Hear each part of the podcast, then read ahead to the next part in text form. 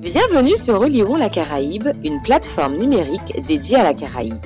Histoire, géographie, sciences humaines et sociales sur et dans la Caraïbe.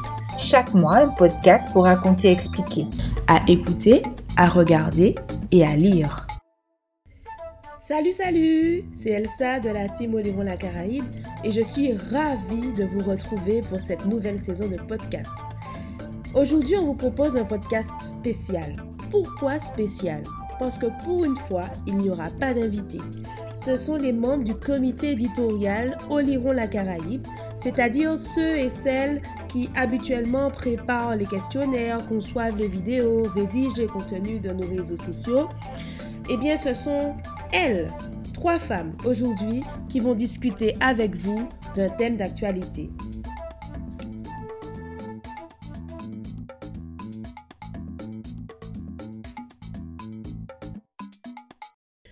Ce mois de septembre, nous avons choisi de vous replonger dans l'insurrection du sud de la Martinique qui éclate le 22 septembre 1870. Si vous nous suivez depuis longtemps, vous savez que cet événement est cher à nos cœurs.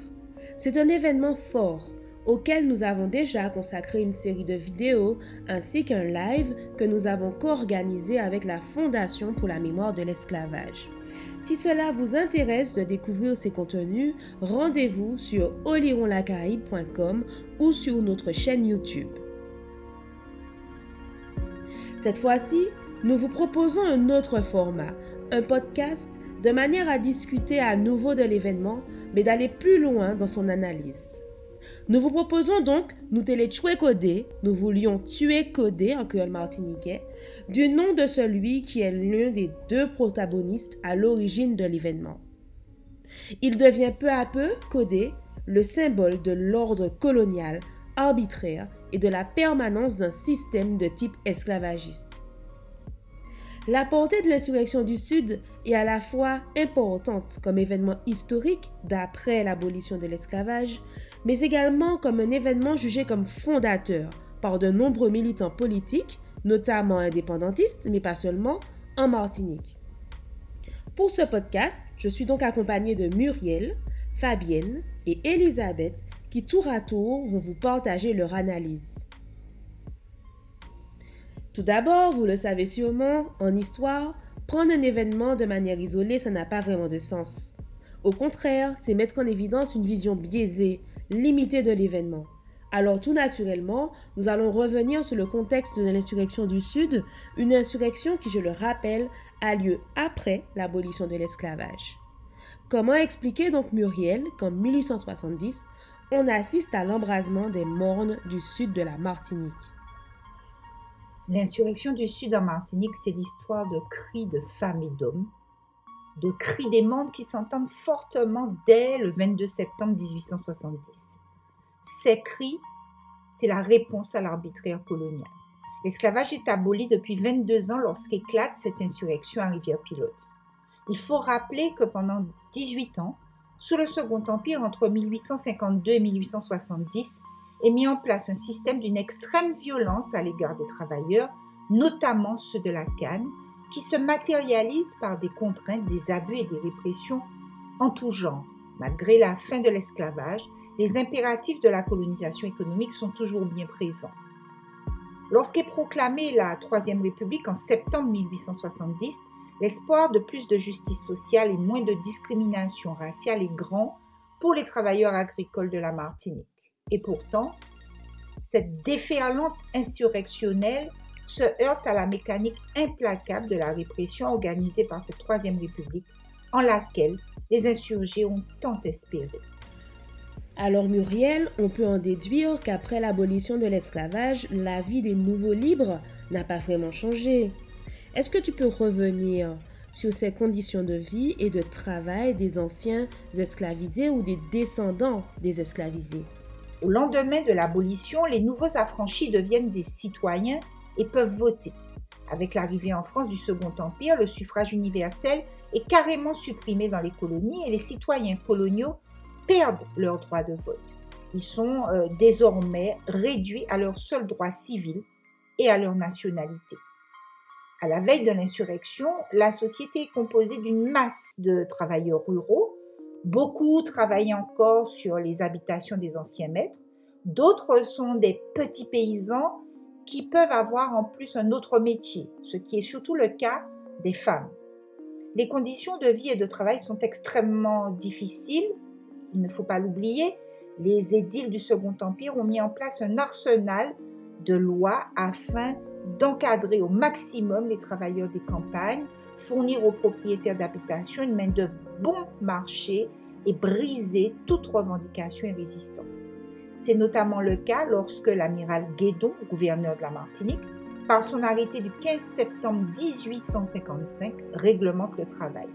Les travailleurs sont alors soumis à l'impôt personnel et au livret qui consigne l'identité, le domicile, le signalement, l'âge, les embauches avec appréciation de l'employeur, ainsi que les déplacements du salarié. Comme nous pouvons le constater, il s'agit de mesures de contrôle social fort mettant en place un, véritable travail forcé, un, quasi-retour à l'esclavage et font obstacle au mouvement d'installation d'une paysannerie noire dans les hauteurs de l'île sur les mornes. D'ailleurs, euh, Victor Schellcher a dit à propos de cet arrêté Guédon qu'il est abominable. À cette législation très contraignante s'ajoute la décision du recours à l'immigration. Les béquets se plaignent de la soi-disant désertion des habitations par les travailleurs et leur prétendue paresse. Le recours aux immigrés offre donc une main-d'œuvre plus soumise, moins coûteuse et concurrentielle face aux revendications salariales des travailleurs ruraux martiniquais. Nous sommes clairement dans la politique du diviser pour mieux régner. De plus, cette population libre depuis 22 ans attend beaucoup de l'instruction de ses enfants pour s'élever socialement. Or, les petits ateliers embauchant des enfants sur les habitations se multiplient. On voit là un moyen supplémentaire pour les autorités de lutter contre, je cite, le goût immodéré des écoles. Et de fait, les écoles se vident.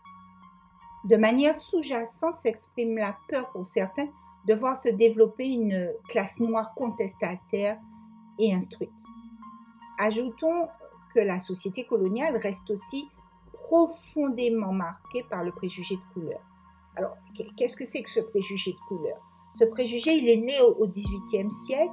À l'origine, dans la société esclavagiste, les libres de couleur, ceux qui ne sont ni esclaves ni blancs, bénéficient des mêmes droits que les Blancs. C'est petit à petit que des textes juridiques vont diminuer leurs prérogatives. Leur liberté n'est ni entière et ni totale.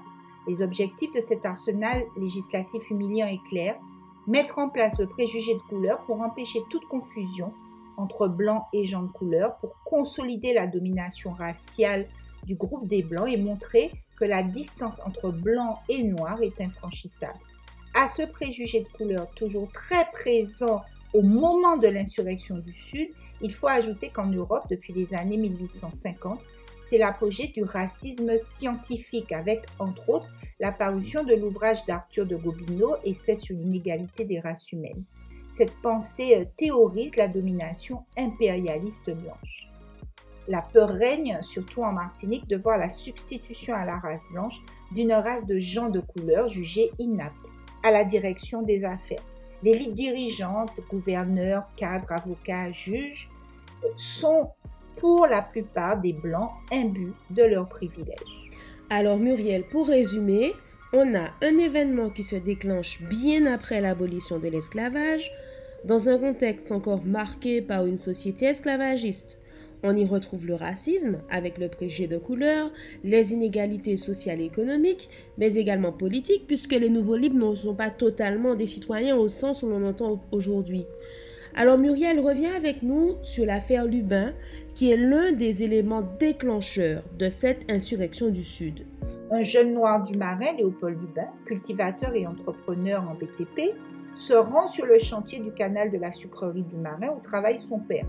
Il est issu de cette paysannerie noire, libre, enrichie, et qui défend avec vigueur son nouveau euh, statut social. La famille est très connue aux, marins, et c'est particulièrement signalé lors des soulèvements qui avaient précédé l'abolition de l'esclavage en mai 1848. Sur la route, donc, il rencontre euh, Lubin, il rencontre Près de l'habitation Grand Fond du Marin, deux blancs. Le premier, nommé Pellet de Lautrec, est accompagné d'un Européen tout juste débarqué à la Martinique, Augier de Maintenon. Le chemin étroit ne permet pas le passage des trois chevaux. Augier de Maintenon exige de Lubin qu'il écarte son cheval et le salue. Mais comme Lubin ne bouge pas, il le désarçonne et le cravache. Lubin demande justice aux autorités du marin, sans résultat. Le 25 avril 1870, il se rend donc au marin et cravache à son tour Augier de Maintenon. Lubin est arrêté, emprisonné, jugé et le 19 août 1870, la Cour d'assises de Fort-de-France confirme la condamnation de Lubin à 5 ans de bagne et 1500 francs de dommages et intérêts pour coups et blessures avec préméditation et guet-apens ayant entraîné plus de 20 jours d'incapacité de travail. La séance au tribunal est houleuse. Une foule soutient Lubin.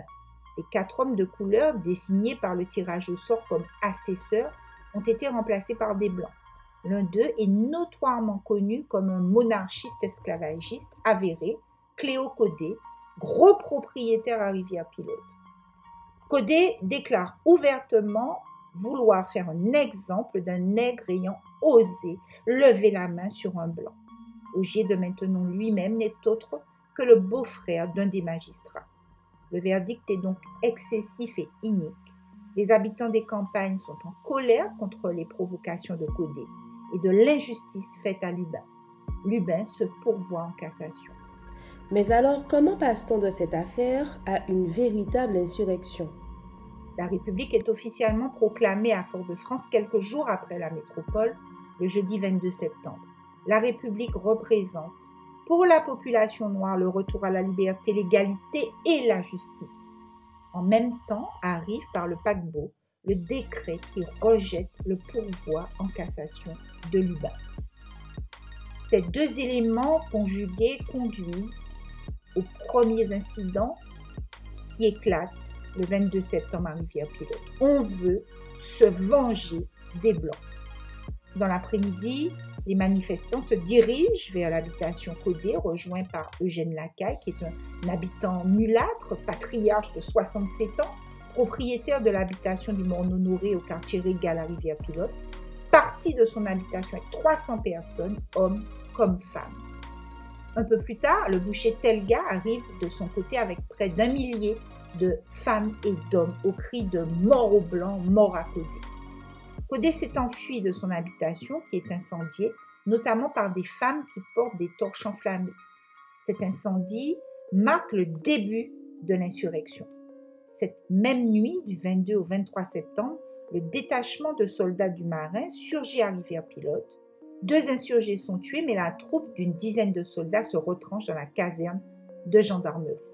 Les insurgés se dispersent alors et brûlent dans la nuit des habitations, la Jousseau, la Monie, Beauregard, etc. Dès lors, les choses s'amplifient. Les insurgés sont plus d'un millier. Entre le 23 et le 25 septembre, de nombreuses habitations sont aussi incendiées. À Rivière-Pilote, Rivière-Salée, Sainte-Luce, Saint-Esprit. Le 24 septembre, Codé est arrêté et mis à mort. Une femme, Madeleine Clem, repère Cléo Codé dans un champ de canne du sommet du Mont-Nevers, quartier de Rivière-Pilote. Tenu en respect, Codé, fatigué par deux jours de traque, se défait de son arme alors qu'on ameute la population. Codé est abattu et mutilé par la foule et ses plaies arrosées de liquide pimenté. À partir du 24 septembre se forme le camp de la Régale, sur le Mont Honoré, un point stratégique dominant tout le sud à Rivière-Pilote. Eugène Lacaille et Louis Telga organisent ce camp de 600 insurgés, d'où ils mènent des opérations nocturnes. Les femmes assurent la cuisine du camp tout en préparant des bouteilles d'eau pimentée, destinées à aveugler la troupe.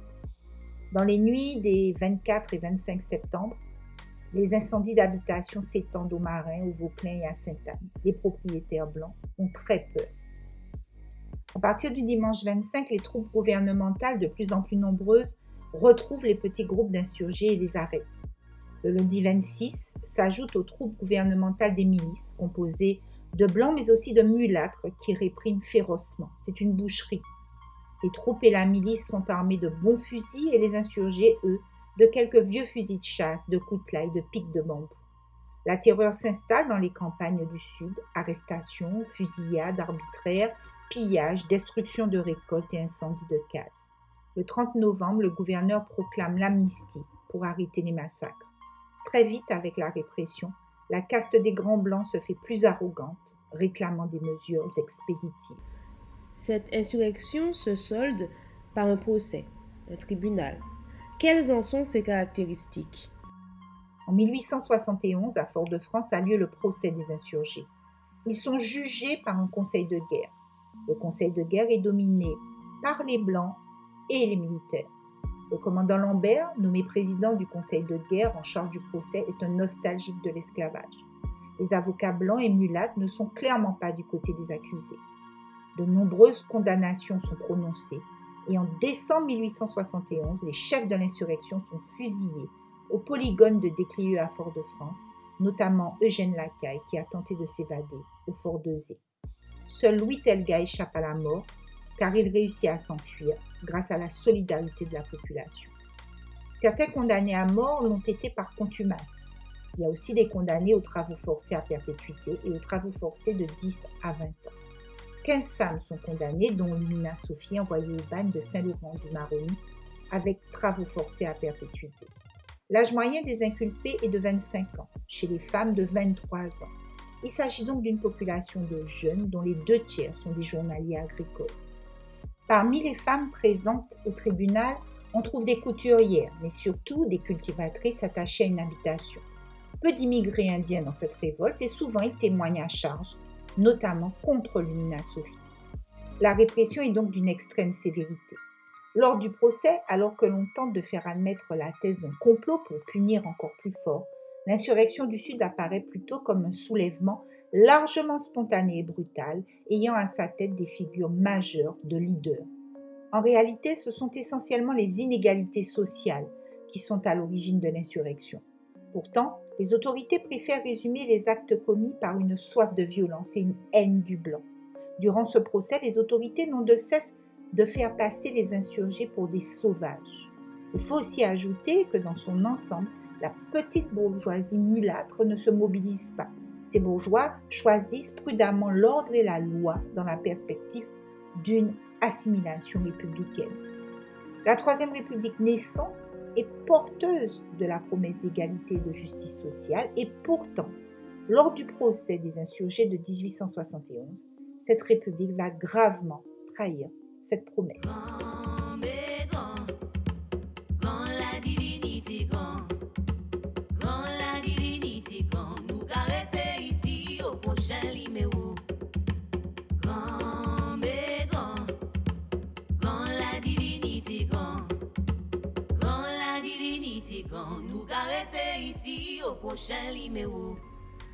Vous venez d'écouter Grand, grand, grand, devenu grand mais grand avec le temps, un chant directement issu de cette insurrection du Sud, chanté pour Oliron la Caraïbe par Lauriane Zachary, qui est aussi membre de notre association et qui a contribué, comme on va le voir plus tard, à faire connaître cet événement à travers son titre Lumina.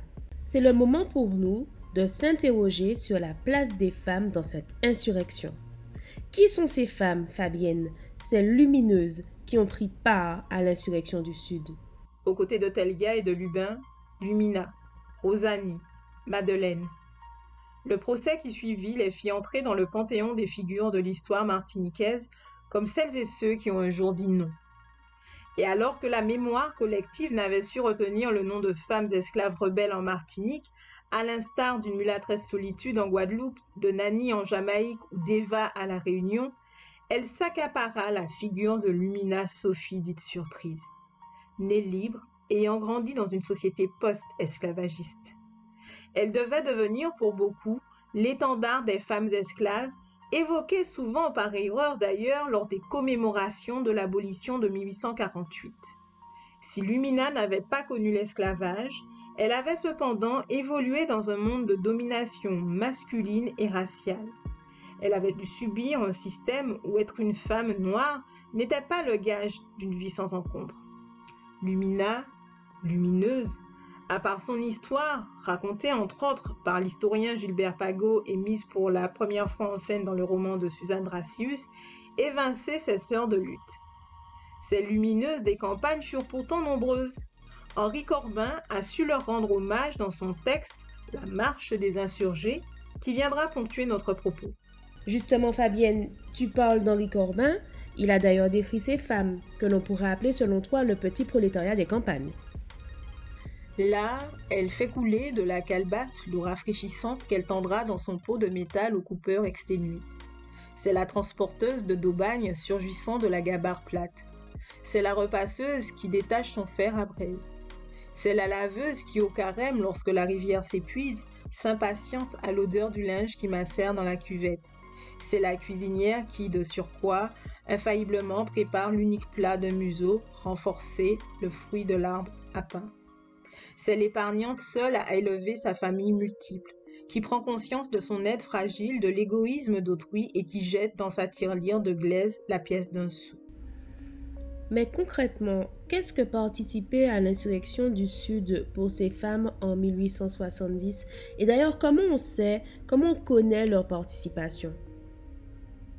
Les actes du procès nous apportent des indications plus précises sur les 15 inculpés. Qui sont-elles? Robertine, Geneviève, Rosanie Soleil, Madeleine Clem, Lumina Sophie dite surprise, Maria Bouchon, Adèle Frémont, Asténie Boissonnet, Chériette Chérubin, Louise Chérubin, Dame Jean-Louis, Camille Cyril, Malvina Sylvain, Adèle Aigrand, Hortensian Charles, Aline Ménage, on note parmi elles la présence d'une domestique, de quatre couturières et de neuf cultivatrices. Elles représentent un milieu social cohérent. Ce sont pour la plupart de jeunes femmes. Plusieurs ont entre 17 et 20 ans, la plus âgée à 32 ans. Les femmes appelées à témoigner au procès furent aussi des cultivatrices, mais plus souvent des commerçantes, des domestiques. Il y a également des petites propriétaires bourgeoises, plus aisées que les inculpées. Malgré leurs conditions d'ouvrières, les femmes semblent avoir été plus instruites que leurs camarades masculins, souvent eux propriétaires. Lumina, par exemple, savait lire.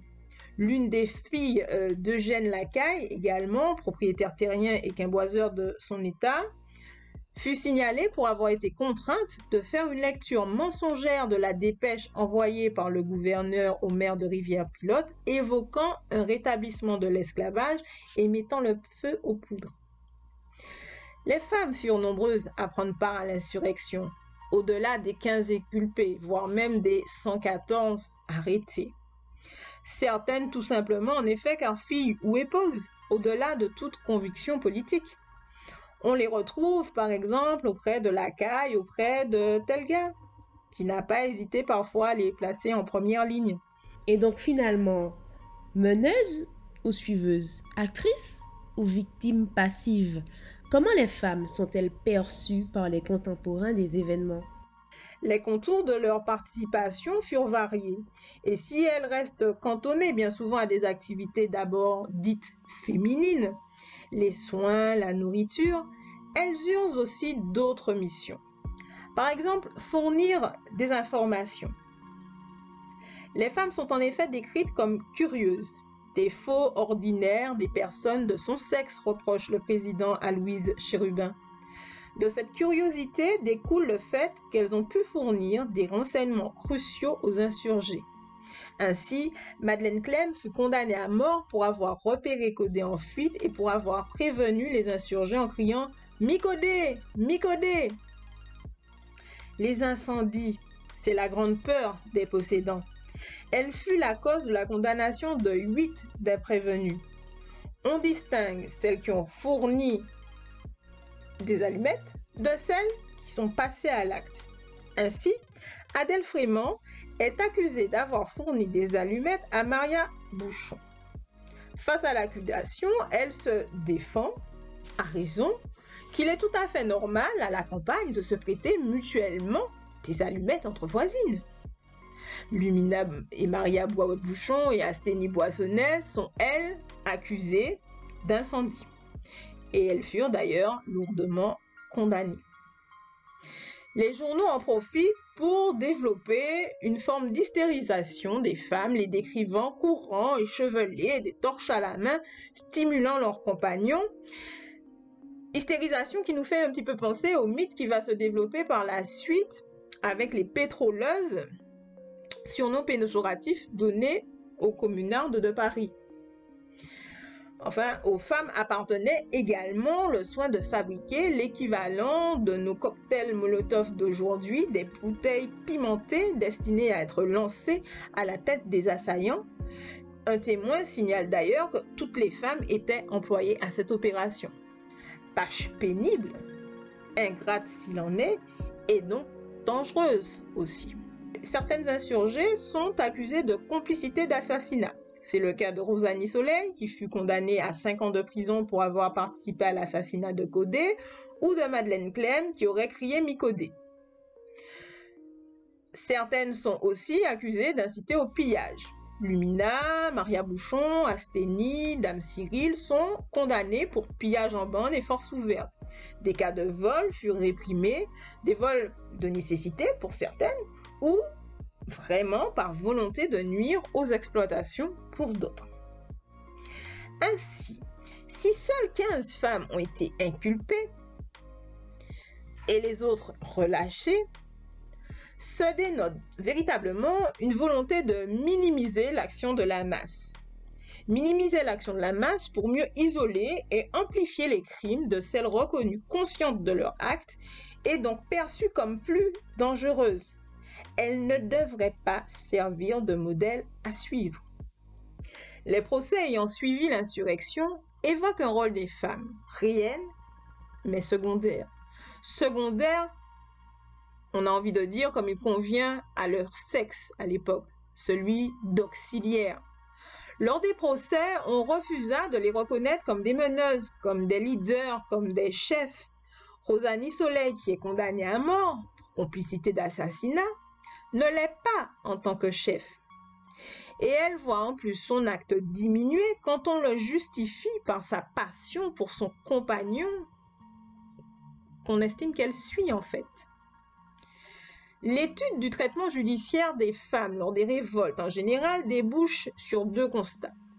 Le premier est que par leur nature, les femmes auraient tendance à échapper plus facilement à la répression judiciaire dans une société patriarcale où l'on peine à reconnaître ces femmes comme actrices ou meneuses.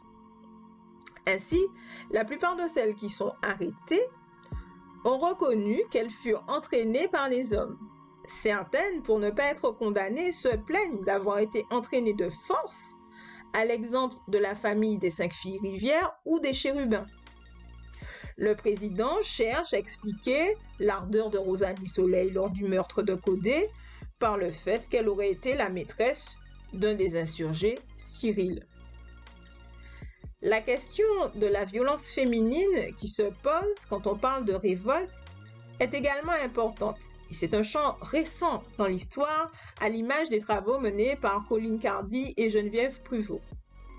L'image de la femme est difficilement associée en fait à la violence. Elle est présentée plus traditionnellement comme une médiatrice ou comme une victime. Cette femme est censée être dominée, nécessairement passive, et se trouve incapable d'exprimer une volonté d'en appeler à des forces physiques qui sont moindres dans tous les cas que celles des hommes. On l'imagine encore moins se résister avec des armes. Or, lors des révoltes, il s'avère que ces femmes peuvent faire preuve d'une violence égale à celle des hommes. Cette minoration du rôle des femmes dans les révoltes tend à confirmer leur exclusion du politique. Le deuxième constat et que les femmes sont doublement victimes, car même quand elles bénéficient d'un non-lieu au prix de négociations, voire d'humiliation, elles doivent faire face à la perte de l'emprisonnement, à la perte ou à l'emprisonnement d'un mari, d'un enfant, quand elles ne subissent pas la violence des attaques des journaux à leur encontre ou à celle de leur famille après le procès. Pourtant, à lire les témoignages lors des procès, certaines de nos insurgés n'ont rien eu à envier à leurs homologues masculins dans la lutte menée. Le président reproche ainsi à Maria Bouchon Rappelez-vous, vous n'êtes pas ici dans vos campagnes à pousser les hommes à piller, incendier et assassiner. Et puis il y a Lumina. Il y a Lumina. Son concubinage avec Émile Sidney, issu d'une famille de libres de couleur, lui permet d'avoir un autre regard sur la population rurale, cette société dans laquelle elle évolue. Il faut aussi noter qu'elle est instruite, elle sait en tout cas lire, et donc elle peut être plus sensible, plus critique à l'égard des injustices que subit la population. Lumina, dit surprise, est jugée lors de deux procès, notamment dans le premier pour avoir exercé un commandement dans une bande armée. C'est la seule à être accusée de cet acte. Des témoignages concordent pour faire de la jeune femme une des instigatrices de la révolte, une stimulatrice des troupes menaçant les hésitants, désignant les habitations à occuper et à brûler. On la rend d'ailleurs responsable des incendies de trois habitations et coupable d'avoir tenu des propos que certains ont jugés comme blasphématoires. Je veux tout brûler, et si Dieu descendait du ciel, je le brûlerais aussi parce qu'il doit être un vieux béquet. Il était inconcevable dans cette société patriarcale que cette jeune femme noire, enceinte de surcroît, ait pu être à la tête d'une troupe d'hommes. Personnage décrite comme hors norme, elle fut donc pointée du doigt et dut subir les attaques misogynes du président, le chef de bataillon Lambert. On la punit surtout de menacer des hommes et de les dominer. Elle est un mauvais exemple pour les autres femmes une menace contre la famille, la religion, l'ordre social. Bref, un véritable danger pour cette société coloniale, patriarcale et de classe. Plusieurs d'entre elles furent condamnées aux travaux forcés et envoyées au ban de Guyane. Ban de Guyane où les condamnés originaires de l'Hexagone n'étaient plus envoyés depuis 1867. De ce bagne, aucune n'en revint et parfois elles furent obligées, comme Lumina, de se marier avec des bagnards ou des anciens bagnards. Aujourd'hui, la mémoire collective fait une large place à Lumina Sophie. Que peut-on dire de cette héroïsation? Et les autres femmes? Dans un contexte où l'on s'interroge sur l'inscription des mémoires dans l'espace public, Force est de constater que Lumina Sophie fait partie de ces figures qui ont su s'imposer dans le matrimoine et, et plus largement le patrimoine martiniquais. Un livre, une chanson, une place, une tour, des statues, on ne dénombre plus les références à la jeune femme. Lumina est ainsi devenue une héroïne. On en oublie sa véritable identité, Marie Philomène Sophie Roptus. Comme l'explique Christine Chivalon, on construit des héros et Lumina est une construction. Non pas que son rôle et son parcours sont inventions, mais bien au contraire parce qu'elle a eu, entre guillemets, cette chance d'être au cœur des premiers travaux sur l'histoire des femmes en Martinique, au même titre que Solitude en Guadeloupe, avec qui elle partage des points communs. Cette jeune femme née libre, enceinte, forte de ses convictions et au destin tragique, ne pouvait laisser indifférent elle peut être mise en avant comme un étendard des luttes pour l'égalité. Les associations martiniquais, l'Union des femmes de la Martinique, Culture Égalité, cela sont rapidement appropriées et contribuent aujourd'hui à une meilleure connaissance de Lumina en participant à la vulgarisation et à la diffusion des recherches, notamment lors des commémorations de septembre 1870. Construction car comme l'explique Christine Chivalon, d'autres consoeurs ayant pris part aux événements de 1870 auraient pu bénéficier de la même médiatisation, n'ayant pas failli par leurs actes. Maria Bouchon, arborant le drapeau des insurgés, revendiqué aujourd'hui par certains comme étant celui à l'origine de l'étendard de la nation martiniquaise, aurait pu être considérée elle aussi comme une des leaders et pas une simple porte-drapeau. Geneviève Robertine est décrite comme ayant pris la tête d'une troupe lors d'incendies, notamment celle de l'habitation de Codé, brûlant elle-même la maison du commandeur. Elles sont pourtant moins connues. Rosalie Soleil a vu son nom donné à une salle et une association gérant un centre d'hébergement pour femmes. Les associations féministes poursuivent leurs objectifs de rendre plus visibles toutes les figures féminines des événements. Et c'est ainsi que des plaquettes des manifestations ont été réalisées en 2020 dans le cadre du 150 de l'insurrection, afin de les faire sortir de l'oubli. Une pièce de théâtre a pu mettre en scène le procès afin de donner vie à ces femmes.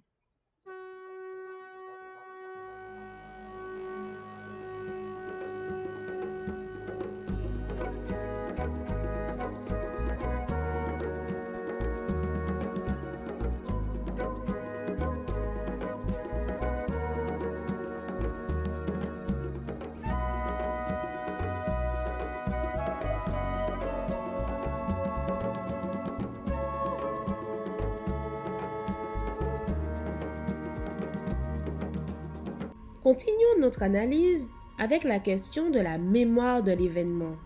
Elisabeth, peux-tu nous expliquer quand et comment cette insurrection du Sud est-elle devenue un événement fondateur? Comment a-t-il été connu par le grand public? En 1970 paraissait un opuscule d'Armand Nicolas consacré à l'insurrection du Sud à la Martinique qui a eu lieu en septembre 1870 du 22 au 25. C'était pour beaucoup d'entre nous la première fois que nous entendions parler de cette insurrection. Puis ce fut au tour de Gilbert Pagot de faire son mémoire de maîtrise sur cet événement et de publier plusieurs livres sur l'événement, les acteurs, les conséquences. Aujourd'hui, l'insurrection du Sud est commémorée avec faste. Beaucoup de personnes assistent aux nombreuses cérémonies de commémoration qui ont lieu principalement sur les lieux de l'insurrection, à Rivière-Pilote, mais aussi à Fort-de-France, au polygone de Déclieux, où les principaux révoltés furent fusillés après le procès de 1871. Les pouvoirs publics, les municipalités, le conseil régional, les associations, notamment les associations de défense des droits des femmes, en ont fait leur point central de l'histoire du peuple martiniquais après l'insurrection du 22 mai 1848 qui aboutit à l'abolition de l'esclavage. Sur le plan historique, les travaux de Christine Chivalon, ont montré comment cette insurrection post-esclavagiste se situait en fait dans le prolongement de la mémoire de l'esclavage. Elle faisait rejouer les mécanismes de domination économique, sociale et culturelle de la période esclavagiste dans le cadre d'une insurrection rurale qui opposait ouvriers et petits propriétaires fonciers aux colons blancs propriétaires fonciers, mais aussi aux colons blancs de l'administration centrale. Qu'en est-il du discours sur l'insurrection? Les partis politiques se sont aussi emparés de cette insurrection. Si le parti progressiste martiniquais d'Aimé Césaire se concentrait sur la bataille pour faire reconnaître le 22 mai, jour de l'abolition de l'esclavage, comme jour férié et chômé en Martinique, le parti indépendantiste, le MIM, Mouvement indépendantiste martiniquais, dont le principal leader était le maire de Rivière-Pilote, faisait de cet événement le symbole de la lutte des ouvriers agricoles et du peuple des Mornes contre la domination blanche coloniale et colonialiste. Cette insurrection apparaissait comme le prélude, le branle, donné à toute une série d'insurrections dans le monde rural jusqu'en 1974. Mais cette insurrection est aussi présentée comme la première manifestation du nationalisme indépendantisme du peuple martiniquais. C'est ainsi qu'au gré des victoires électorales, l'événement, entre guillemets, insurrection du Sud, va prendre plus ou moins d'épaisseur par l'inscription dans l'espace public de repères mémoriaux. En effet, il y a des noms de rues, de lycées, de bâtiments qui, aujourd'hui, célèbrent cet événement. Une statuaire à Rivière-Pilote et une autre à Fort-de-France, donc au polygone, là où ont été fusillés les euh, révoltés, des marches et des randonnées historiques autour des figures du mouvement, des pièces de théâtre autour de la figure d'une femme devenue l'emblème de la lutte des femmes pour leur dignité et le respect de leur intégrité, des conférences et des débats, des publications et des mises en scène, et des chansons, comme la célèbre chanson de Lauriane Zachary.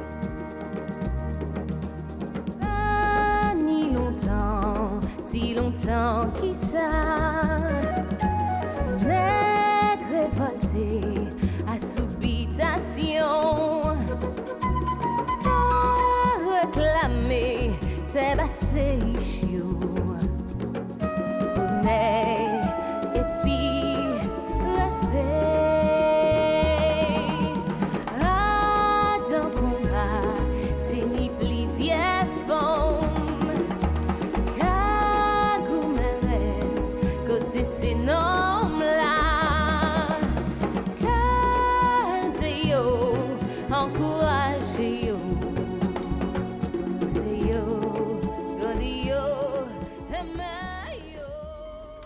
Alors Elisabeth, cet événement a donc tout naturellement été d'abord expliqué à travers une opposition entre anciens colons et descendants d'esclavisés.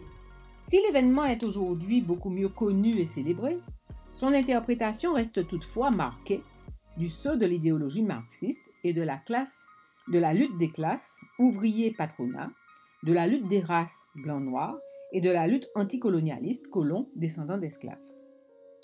En se plaçant du point de vue des révoltés et de leur slogan Vive la République, vive les Prussiens, ou encore Vive la République, mort aux Blancs, on peut tenter une nouvelle interprétation qui prend en compte le ressentiment d'une abolition inachevée et d'une société post-esclavagiste où les problématiques de la domination raciale, du racisme, de l'absence de reconnaissance de la dignité des descendants d'esclaves et des hommes de couleur libre deviennent les ressorts de cette insurrection.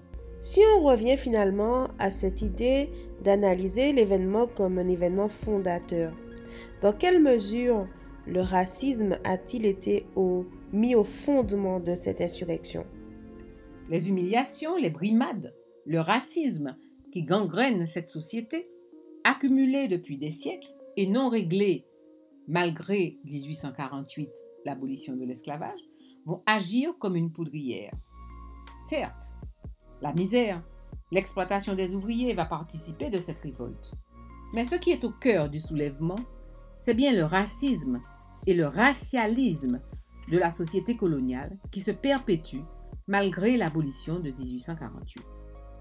Le blanc codé dénie au noir lubin le respect et la dignité humaine. Codé est un propriétaire foncier, Lubin est un noir, descendant d'affranchis, entrepreneur. Et cette affaire est donc la preuve qu'un noir ne pourra jamais avoir raison devant un blanc. Des sentiments de frustration, de mépris, d'injustice vont être le ciment des insurgés et la répression féroce ne va pas calmer le désir de vengeance et parfois la haine, et ce d'autant que le pouvoir colonial va en faire non pas un procès politique, bien entendu, mais une affaire de droit commun, et les révoltés seront jugés comme des criminels, puisque le fameux Codé va être assassiné à coups de coutelas. Et donc c'est toute la rhétorique de la sauvagerie du noir qui est mise en avant face à une victime blanche, colon, propriétaire foncier. C'est donc tout le ressort de ce racisme du 19e siècle qui va aussi être porté à son paroxysme. Il s'agit donc peut-être de repenser cette insurrection en termes d'épreuves qu'a subi la population, en termes de souffrance, en termes de confrontation à un obstacle qui ébranle au plus profond les personnes concernées. Ces épreuves du racisme esclavagiste ont déshumanisé les hommes et les femmes noires qui ont aussi une dimension systémique liée à la longue histoire de la domination des Blancs et à l'organisation de la société esclavagiste. Ces épreuves ont un impact individuel, mais renvoient à des hiérarchies et à des formes de domination sociale qui ont une dimension collective et qui perdurent malgré l'abolition de l'esclavage en 1848. Les épreuves du mépris, de l'injustice et de la discrimination sont des pathologies de l'égalité proclamée car elles mettent en évidence, elles soulignent les obstacles qui sont mis à la, à la constitution d'une société de semblables, d'une société d'égaux. Alors, tu nous proposes aujourd'hui de repenser l'insurrection en d'autres termes, en termes d'épreuves, de souffrances supportées par la population. Et donc, cela conduirait à une relecture de l'événement. Laquelle? Elle se superpose à la catégorie d'intérêt de classe, bien entendu. Mais cette catégorie de l'épreuve, du ressentiment, de la souffrance, va redessiner la carte du réel social de la société post-esclavagiste qui ne semble pas toujours, jusqu'à aujourd'hui, avoir réglé ces problématiques malgré des avancées évidentes. Bien entendu, l'économie des rapports de production et de distribution, la sociologie des déterminismes sociaux conservent leur pertinence pour comprendre cette société post-esclavagiste. Cependant, de nouveaux outils nous permettent de mieux la comprendre, notamment les ressorts internes et en particulier les capacités de ses membres à intervenir pour modifier leur histoire. Or, le mépris de race était l'une des caractéristiques de la société esclavagiste, fondée sur une hiérarchie inscrite dans la loi. La proclamation de la Nouvelle République en septembre 1870 vient rappeler que les révolutions des années 1789 avaient aboli par décret cet ancien monde en France et que 1848 l'avait enfin promu dans les colonies. Les promesses non tenues des républiques françaises en terre coloniale, notamment le refus de vivre la nation comme un corps d'associés vivant sous la loi commune, comme le dit Pierre Rosan Vallon, empêchent de faire nation, de faire une communauté de fierté et de partager la même communauté d'émotions. Le ressentiment, le sentiment d'impuissance face à une situation d'injustice, enraciné dans la longue durée, structurante, devient dès lors une dangereuse matière explosive, comme l'a dit Nietzsche.